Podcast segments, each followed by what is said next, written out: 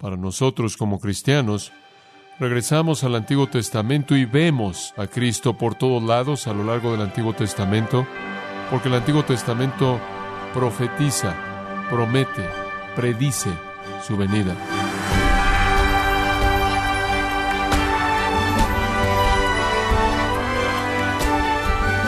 Queremos darle las gracias por su sintonía en gracia a vosotros con el pastor John MacArthur. Tal vez usted nunca pensó acerca de Cristo como un esclavo, porque se escucha como una blasfemia.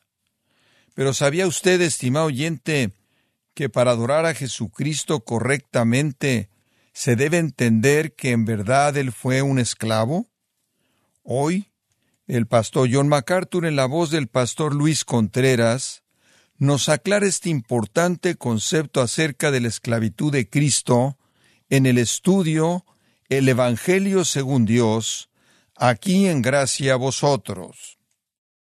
Estamos comenzando a estudiar una profecía en particular en el Antiguo Testamento que se encuentra en el capítulo 53 de Isaías. De hecho, la profecía en el capítulo 53 de Isaías comienza al final del capítulo 52. Si yo hiciera lo que quisiera, yo haría que comenzara el capítulo 53 tres versículos antes, simplemente para incluir la profecía en una sección. Realmente comienza en el capítulo 52, en los versículos 13 al 15.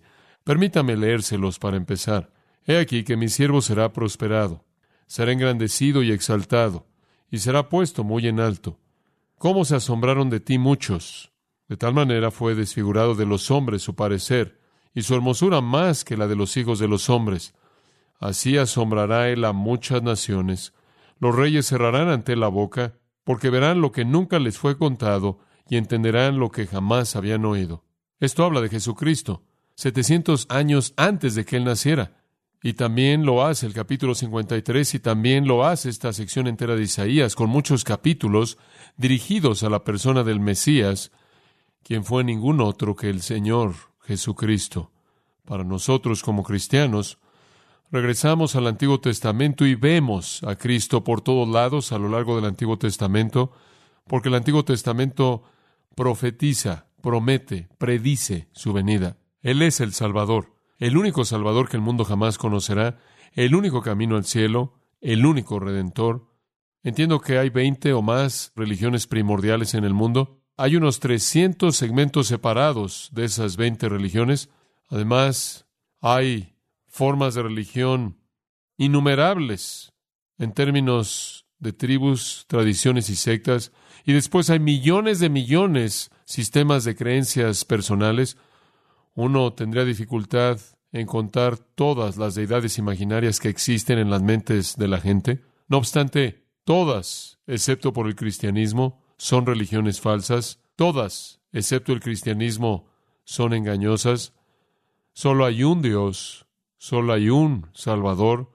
El único Dios es el Creador y Redentor quien nos es presentado en las páginas de las Sagradas Escrituras, quien vino al mundo en la forma del Señor Jesucristo, quien es el único Salvador. Y, por cierto, el único Dios en toda la religión que murió y resucitó para dar perdón y salvación a los suyos es el Señor Jesucristo, el Dios verdadero. Solo el cristianismo, únicamente el cristianismo presenta a un Salvador. Y solo hay una verdad, y es la verdad del cristianismo, y solo hay un Salvador, y es el Señor Jesucristo. Únicamente el cristianismo enfrenta la realidad de que ninguna persona puede ganarse su camino a Dios, ninguna persona puede ganarse el perdón, ninguna persona puede ganarse la salvación, ninguna persona puede ganarse el cielo mediante la bondad, moralidad, la actividad religiosa, la ceremonia o el ritual. La Biblia es muy clara en que la salvación es un regalo para aquellos que saben que no se la pueden ganar y claman por misericordia colocando su confianza para el perdón y salvación y el cielo en el Señor Jesucristo, quien murió por sus pecados y en su lugar y resucitó triunfalmente de los muertos, la confirmación divina de que Él había satisfecho de manera plena la justicia y la ira de Dios y la salvación fue hecha disponible. Los judíos deberían haber sabido que su Mesías, en Isaías, morirá, resucitará, será exaltado, sufrirá primero y después será exaltado porque estuvo aquí. Y ellos sabían que esto era mesiánico porque el pasaje gira en torno al Mesías. Entonces, el día de hoy quiero que veamos estos tres versículos que presentan esta porción bajo el título El siervo sorprendente. El siervo sorprendente. El lenguaje aquí enfatiza que todo acerca del Mesías es asombroso, sorprendente. Comienza con la frase He aquí, versículo 13. Y después en el versículo 14 aparece la palabra asombraron. Y después en el versículo 15 la palabra que en algunas Biblias es rociar, será mejor traducida asombrará. Y explicaré eso en un momento. Y después tiene a reyes y a naciones sin palabras. El lenguaje he aquí, asombrar, asombra, sin palabras. Todo indica que este es un retrato sorprendente, asombroso de la carrera del Mesías Rey. Y vamos a dividirlo simplemente. Versículo 13. Primero, la revelación sorprendente. La revelación sorprendente. He aquí que mi siervo será prosperado, será engrandecido y exaltado. He aquí el hebreo giné, atención plena. Presten su atención completa. El Mesías es presentado por cuarta vez en esta profecía de Isaías como el siervo de Jehová, mi siervo, mi Ebed, lo cual significa esclavo, una palabra que se refiere al que hacía el trabajo duro en obediencia a su amo, el que no tenía voluntad personal, únicamente la de su amo y vivía para agradar a su amo. Dios identifica al Mesías como su esclavo, su esclavo obediente, sumiso. El siervo de Jehová, el esclavo de Jehová, ese es un título mesiánico, el que viene a hacer la voluntad de Jehová. Él es el único israelita, el único, cuya obra prosperará a tal nivel que él será prosperado, engrandecido y exaltado. Y al final, literalmente, él va a hacer que el globo quede sin palabras. Dios había quedado decepcionado con la nación de Israel. Aquí está el verdadero y único siervo de Jehová, el verdadero y único israelita que llevará a cabo la redención de los suyos, de sus pecados y después de sus circunstancias y su sufrimiento y sus enemigos. Simplemente una nota acerca de mi siervo. Hay cuatro veces en los profetas en donde usted tiene he aquí, mi, o he aquí refiriéndose al Mesías, aquí he aquí, que mi siervo, también en Zacarías 3.8, he aquí mi siervo refiriéndose al Mesías, en Zacarías 6.12 es he aquí el hombre, el varón, lo cual nos dice que el Mesías será el siervo de Dios, él también será un hombre. En Zacarías 9.9 el profeta dice, he aquí vuestro rey, entonces el Mesías será el siervo de Jehová, un hombre y rey. Y en Isaías capítulo 40, versículo 9, dice del Mesías, he aquí tu Dios, he aquí tu Dios. Mesías será hombre y Dios y siervo y rey. Esos están en juxtaposición, ¿no es cierto? Hombre y Dios, siervo y rey. Él es todo eso. He aquí, véanlo y todos esos títulos poderosos, ese cuarteto de títulos, hombre, Dios, siervo, rey, se convierten en el tema de los cuatro evangelios. Mateo lo presenta como rey, Marcos lo presenta como siervo, Lucas lo presenta como hombre, Juan lo presenta como Dios. Véanlo, vean a mi siervo, aquel cuya comida es hacer la voluntad del que lo envió y terminar su obra. El que dijo, siempre hago las cosas que agradan a mi Padre. Mi siervo, dice él, será prosperado. Esta es la revelación. Será prosperado. No es una vida con buenas intenciones que terminó mal. Jesús no murió como algún tipo de mártir por una causa noble que no pudo cumplir. Mi siervo será prosperado. El hebreo, de hecho, literalmente es actuar inteligentemente, actuar sabiamente. Y en el lenguaje hebreo eso siempre significa que es medido por el éxito. No es como el lenguaje griego que tiene todo tipo de matices, pero cuando alguien dice que actúa sabiamente en el hebreo, lo que quiere decir es que son exitosos. Esa es la razón por la que ese mismo verbo que es traducido aquí, será prosperado, aparece en Josué 1.8 y es traducido de esta manera. Harás prosperar tu camino. El éxito es el resultado del trabajo duro y estrategia sabia. Él actuará de manera inteligente, Él actuará de manera sabia, él será prosperado. Él cumplirá mi trabajo. Él prosperará. Y por cierto, el verbo de hecho tiene la idea de manera incremental. Y este verbo nunca es aplicado a éxito en el que alguien cayó. Nunca se aplica a algún éxito sin esfuerzo o algún éxito que no es obtenido mediante sabiduría y acción cuidadosa. Él no fallará. Eso es lo que el profeta dijo, en cumplir la voluntad de Dios. Él hará aquello para lo que yo lo envié. Él hará aquello que yo determiné que hiciera. La evidencia de su éxito está en el mismo versículo. Será engrandecido y exaltado y será puesto muy en alto. Esa es una serie que no es redundante. Sé que usted lo lee y usted dice, alto, levantado, grandemente exaltado, se oye redundante. No lo es. Es alto, más alto, lo más alto. Dios lo va a hacer alto después, más alto y después lo más alto. Alto, creo yo, ve su resurrección, más alto ve su ascensión y lo más alto ve a su coronación. Él va a ser tan exitoso que Dios lo va a resucitar de los muertos, Dios lo va a llevar a la gloria y Dios lo va a colocar a su diestra. Filipenses 2, 9 al 11. Dios le va a dar el nombre que es sobre todo nombre, nombre Señor. Y en ese nombre toda rodilla se doblará. Dios lo va a ser el gobernante sobre todo en el universo. Él va a ser el rey del universo, como también la cabeza de la iglesia. La revelación sorprendente del siervo de Jehová es esta. Él vendrá, él tendrá éxito, él cumplirá el propósito de Dios mediante su gran esfuerzo y Dios certificará eso al resucitarlo de los muertos, llevándolo a la gloria y sentándolo sobre su trono. Esa es una aparición sorprendente del Mesías es seguida por una humillación sorprendente. Esas grandes palabras en el versículo 13, entonces, de manera inmediata, se desvanecen en el lenguaje del versículo 14. Cómo se asombraron de ti muchos, de tal manera fue desfigurado de los hombres su parecer, y su hermosura más que la de los hijos de los hombres. Esto nos parece raro, porque el siguiente versículo habla de cómo las naciones y los reyes son callados por su gloria. ¿Qué está pasando aquí? Su carrera será exitosa, él será levantado, ascenderá y será coronado en gloria, pero el éxito prometido del siervo de Jehová a librar a los suyos incluye una humillación sorprendente. Versículo 14. ¿Cómo se asombraron de ti muchos? Y creo que eso está dirigido al Mesías y entonces algunos añaden mi pueblo en letra inclinada, eso no ayuda, porque él realmente le está hablando al Mesías, no a Israel. Así como muchos se asombraron de ti y cambiando los pronombres de la segunda a la tercera persona, no es raro en el lenguaje profético en el Antiguo Testamento. ¿Cómo se asombraron de ti muchos? De tal manera fue desfigurado de los hombres su parecer y su hermosura más que la de los hijos de los hombres. Muchos se van a asombrar de él, pero no por su exaltación, muchos van a asombrarse por su humillación. Muchos, sí, muchos.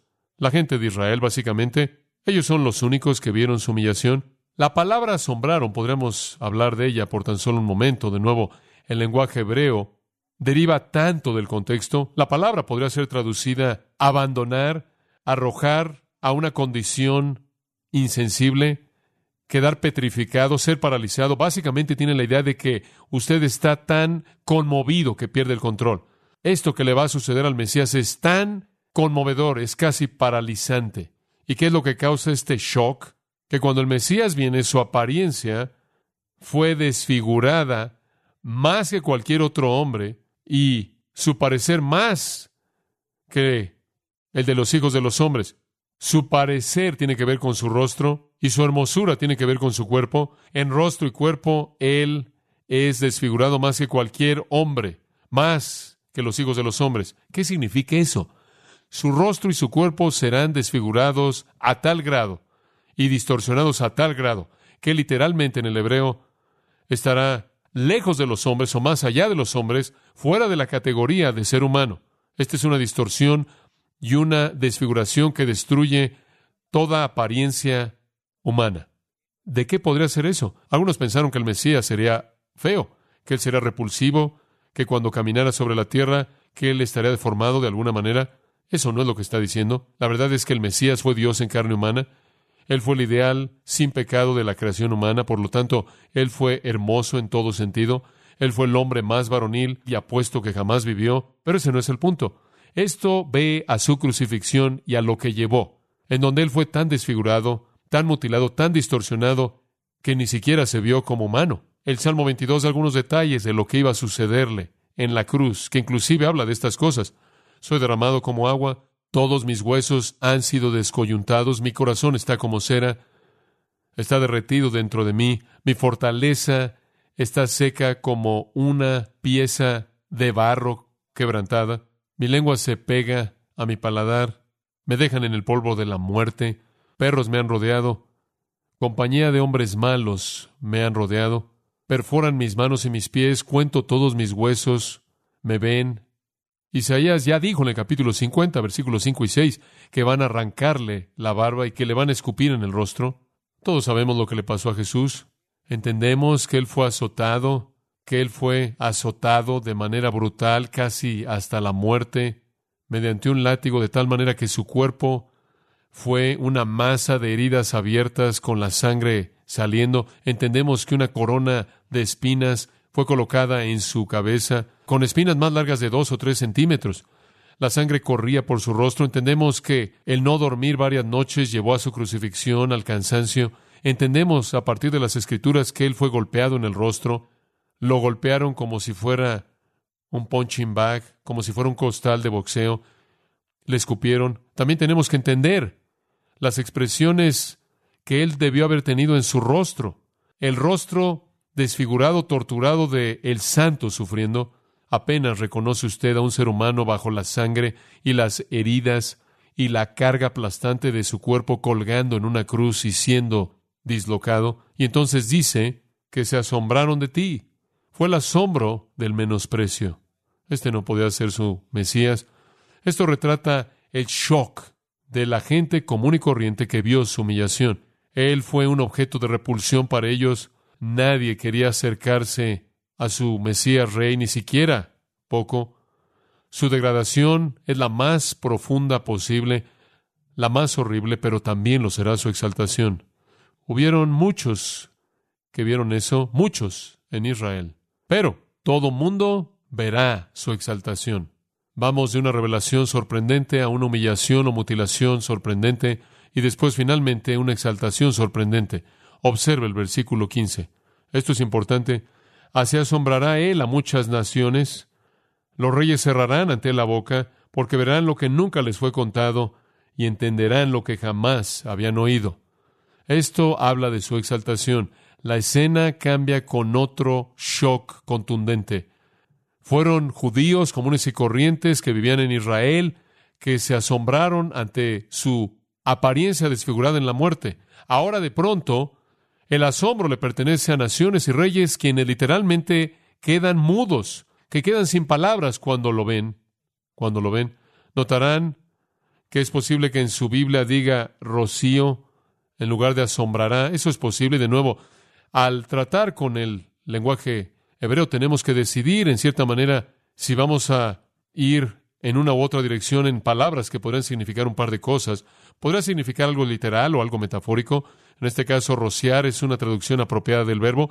Literalmente significa algo que es rociado y algunos traductores han usado rociar y han dicho, bueno, esto significa que en su muerte y humillación y mutilación, Él proveerá limpieza para las naciones, Él va a limpiar a muchas naciones que de pronto ahora Él ha ido de ser un sacrificio a ser un sacerdote. Creo que es mejor traducirlo y esto se está convirtiendo, creo, en una manera más estándar con la palabra asombrará, asombrará. ¿Por qué asombrará? Bueno, porque encaja el paralelo. Se asombraron ante el hombre que estaba desfigurado y de esta manera se asombrarán ante su exaltación, porque debido al paralelo, el efecto que él produce por su exaltación necesita ser paralelo al efecto producido por su humillación, el efecto producido por su humillación fue asombroso y entonces el efecto producido por su exaltación también es asombroso. Dice usted, bueno, eso está bien en contexto, pero ¿qué hay acerca de las palabras? Rociar y asombrar parecen como dos palabras diferentes. Realmente no, nasá, el verbo puede significar rociar, pero puede significar metafóricamente saltar, y hay evidencia que podría significar saltar por emoción excesiva. Puede significar asombrar metafóricamente, y por cierto, las naciones no pueden ser limpiadas de cualquier manera, los individuos sí, pero el mundo entero puede asombrarse y se asombrará por el regreso de Cristo. El día vendrá cuando las naciones del mundo temblarán con asombro cuando Él venga. El sol dejará de brillar, dice la Biblia, la luna dejará de brillar, las estrellas dejarán de brillar, y la señal del Hijo del Hombre en gloria refulgente aparecerá en el cielo. Mateo 24, 25, Él vendrá en esa gloria refulgente. Daniel también habla de eso. También aprendemos en el libro de Apocalipsis que la gente clamará porque las rocas y los montes caigan sobre ellos para esconderlos del rostro de su venida. Todo ojo le verá, todo ojo le verá. ¿Y por qué se concentra él en las naciones y los reyes? Porque cuando Él viene a establecer su reino, literalmente va a apoderarse del mundo. Él va a reemplazar a los reyes. ¿Por qué están las naciones agitadas? Salmo 2. ¿Por qué las naciones están inventando algo vano? Los reyes de la tierra se ponen de pie. Los reyes aconsejan, traman contra el Señor, contra su ungido, diciendo, rompamos sus cadenas, quitemos sus cadenas de nosotros, pero el que se siente en los cielos se ríe, Jehová se mofa de ellos. Él les hablará en su enojo y los aterrará en su furia, diciendo, pero yo he puesto a mi rey en Sión, mi monte santo. Cuando Dios establece su rey en el mundo como el rey del mundo, las naciones todas verán su exaltación gloriosa. Están asombrados ante su crucifixión, los que la vieron. El mundo entero se asombrará cuando Él regrese y aparezca en gloria. El drama que ocurrirá conforme el cielo se oscurece y conforme Cristo aparece en gloria, será visto por todo mundo. Los reyes cerrarán ante Él entonces la boca. Aquellos que siempre tienen un derecho de hablar quedarán sin palabras. El efecto involuntario del shock y el asombro, del asombro extremo, de la emoción intensa, va a hacer que ellos queden en silencio. El mundo quedará mudo conforme Él viene. ¿Por qué? Porque verán lo que nunca les fue contado y entenderán lo que jamás habían oído. Al mundo no se le ha contado del regreso glorioso de Cristo, pero cuando Él venga, todos lo verán, todos lo entenderán y quedarán asombrados en silencio. Recibirán su educación teológica completa acerca de la segunda venida en un momento. Entonces, el parecer desfigurado, inhumano de nuestro Señor asombró a los judíos del primer siglo que lo vieron. Su exaltación asombrará al globo, el mundo entero lo verá. Ahora, entre su humillación, la cual incluyó su muerte, y su exaltación, algo tuvo que suceder. ¿Qué fue? Resurrección. Resurrección. Tiene que haber una resurrección, y eso es exactamente lo que no solo se presenta de manera implícita, sino que es afirmado en el versículo 13. Él será engrandecido, resurrección, y exaltado, ascensión, y será puesto muy en alto, coronación. El Salmo 16, el salmista dice, Dios no dejará que su santo, el Mesías, vea corrupción. Su alma no perecerá, su cuerpo no perecerá en la tumba, él verá el camino de la vida. El Salmo 16 promete la resurrección del Mesías. Pedro predicó de ese salmo en el día de Pentecostés, en ese gran sermón de la resurrección de Cristo. Y la resurrección está aquí, está aquí en el versículo 13, pero más que eso, es la parte faltante que es más obvia en el texto, porque usted no puede tener muerte y exaltación a menos de que tenga resurrección. Por cierto, el apóstol Pablo citó el versículo 15, la parte final, verán lo que nunca les fue contado y entenderán lo que jamás habían oído. Él citó eso, mostrando que el versículo no solo incluye la exaltación final y el reinado de Cristo, sino la predicación del Evangelio que lleva a eso. El mundo será conmovido, estará en shock cuando suceda porque no lo esperarán. No se les habrá contado, no lo habrán entendido, pero a lo largo de la historia, inclusive ahora, a la gente se le está diciendo, la gente está llegando a entenderlo. Entonces, Pablo extiende esto que tiene su cumplimiento final en el regreso de Cristo y el shock de las naciones de regreso al periodo de la predicación del Evangelio, cuando le estamos diciendo a la gente lo que nunca antes han visto, lo que nunca antes han entendido acerca de la gloria de Cristo. Entonces, encontramos inclusive aquí la carrera del Mesías que tendrá éxito. Él cumplirá con la obra de Dios y por lo tanto será resucitado, será llevado al cielo y será coronado. Voy a dejar que Isaías tenga la última palabra y es la primera línea del capítulo 53. Una revelación asombrosa, una humillación asombrosa, y una exaltación asombrosa. Y ahí en esa línea tenemos un rechazo asombroso. El profeta dice de manera reflexiva y con tristeza, ¿quién ha creído a nuestro anuncio? Mirando hacia adelante, los judíos vivieron esto cuando crucificaron a Jesús, los judíos vivieron esto después de que Él resucitó de los muertos, ha estado ahí, siempre. ¿Quién lo ha creído? Un remanente pequeño. El mundo ha tenido esta porción de las Escrituras con respecto a la muerte y resurrección del Mesías. ¿Quién la ha creído? Esa es la realidad triste del rechazo. Y es redundante decirlo, pero ¿qué hay acerca de usted? Y esa es la pregunta que tiene que ser presentada y respondida el día de hoy. ¿Qué hay acerca de usted? ¿Qué hay acerca de usted? ¿Cree usted que el Señor Jesucristo murió por sus pecados y resucitó de los muertos para la justificación de usted y un día vendrá como el Rey exaltado y tomará los suyos y los llevará al reino prometido a ellos? ¿Cree usted que Él no pudo venir a reinar hasta que Él vino a salvar? ¿Cree usted que Él no pudo recibir su gloria hasta que Él sufriera? Ese es el Evangelio. Y al creer el Evangelio hay salvación para usted. Esto haría de este día el más maravilloso de su vida si hasta el día de hoy no ha entregado su vida a Cristo.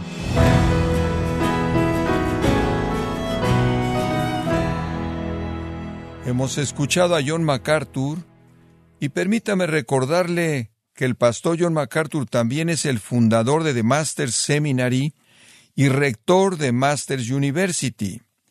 Nos encontramos en la serie el Evangelio según Dios, aquí en gracia a vosotros. Estimado oyente, Grace Community Church, bajo el liderazgo de John MacArthur, ha organizado la conferencia Expositores 2022 en español los días viernes 16 y sábado 17 de septiembre en Son Valley, California. John MacArthur compartirá el púlpito con su gel Michelin Justin Peters, Josías Grauman, Luis Contreras y Henry Tolopilo, entre otros, con el tema El Consolador, la persona y obra del Espíritu. Para información e inscripciones de la conferencia Expositores 2022, los días 16 y 17 de septiembre, visite la página conferenciaexpositores.com Repito, conferenciaexpositores.org. Si tiene alguna pregunta o desea conocer más de nuestro ministerio, como son todos los libros del pastor John MacArthur en español o los sermones en CD que también usted puede adquirir, escríbanos y por favor mencione la estación de radio por medio de la cual usted nos escucha en gracia a vosotros. Es importante conocer no solo el país y ciudad de donde usted nos escucha, sino también la radio. Para quienes contactan nuestro ministerio por primera vez, pueden solicitar una copia del mensaje de promoción sin costo alguno, un mensaje por oyente únicamente. Si usted vive en los Estados Unidos o Puerto Rico, escríbanos a Gracia Vosotros, P.O. Box 4000, Panorama City, California 91412 o puede escribirnos a través del siguiente correo electrónico radio arroba y queremos agradecerle desde el fondo de nuestro corazón su tiempo y sintonía y en nombre de John MacArthur y del personal de este organismo invitarle para que nos acompañe en la próxima edición y así juntos continuar desatando la verdad de Dios un versículo a la vez, en gracia vosotros.